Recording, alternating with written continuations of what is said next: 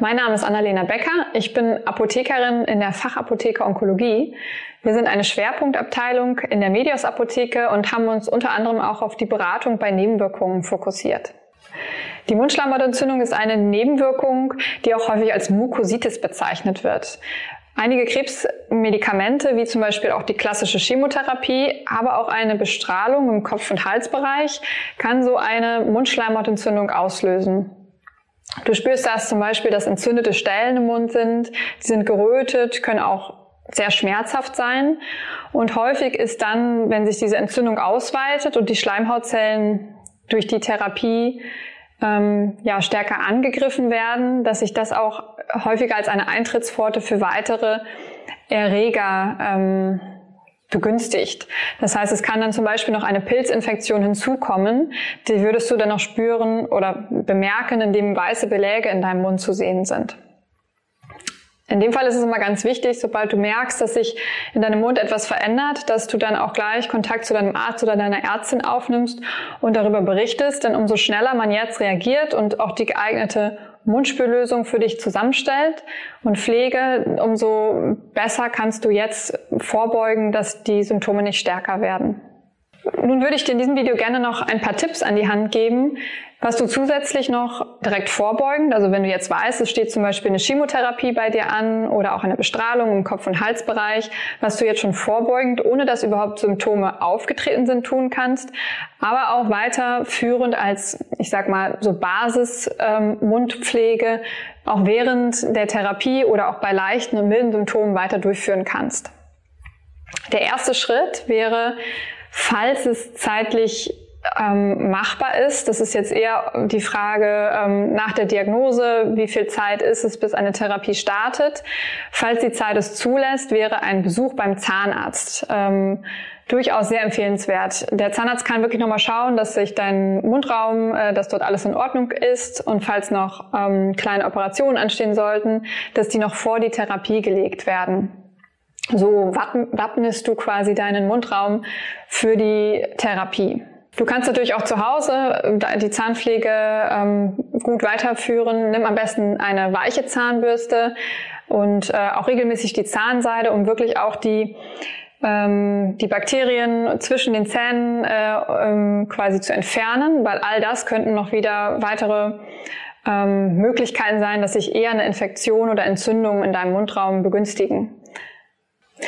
Ein zweiter wichtiger Tipp ist, dass du deinen Mund immer gut spülst und immer feucht hältst.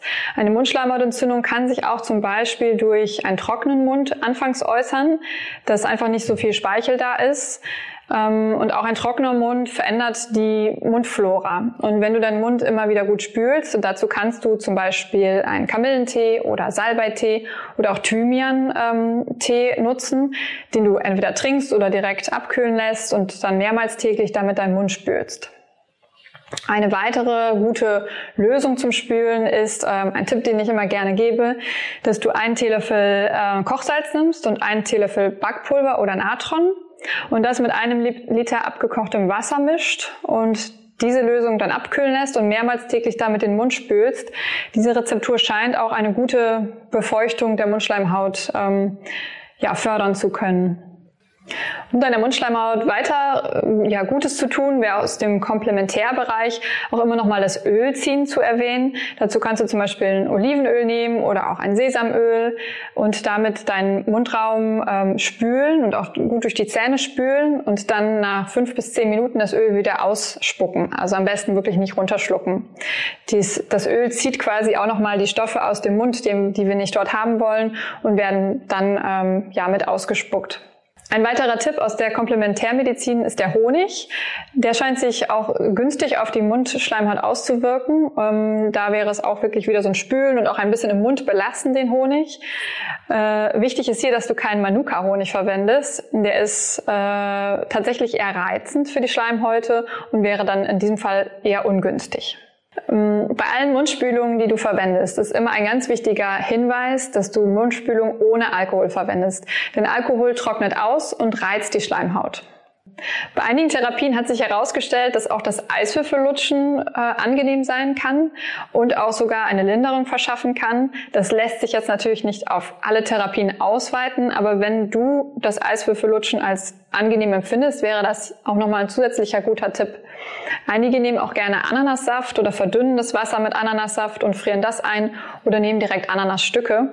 Hierbei ist allerdings schon auch nochmal zu bedenken, dass Ananas auch reizend sein kann auf der Schleimhaut. Das heißt, da müsstest du gucken, wie gut du das dann verträgst. In der Apotheke haben wir auch noch einige Lösungen oder auch Lutschtabletten oder auch Sprays, die wir gerne empfehlen, wenn du mit Mundtrockenheit zu tun hast oder auch mit Entzündungen. Und es gibt auch ganz spezielle Rezepturen, die wir in unserer Apothekenrezeptur für dich zusammenmischen, äh, die dann unterstützend wirken und ganz gezielt quasi die Komponenten enthalten, die jetzt besonders gut für deine Mundschleimhaut geeignet sind. Und da das Thema Ernährung bei der Mundschleimhautentzündung auch so eine große Rolle spielt, wird es dazu auch nochmal ein weiteres Video geben, das du dann auch bald auf unserem Kanal finden wirst.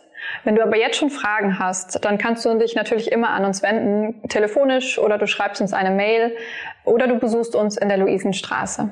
Wir freuen uns und hoffen, dass wir dir mit diesem Video eine kleine Unterstützung geben können.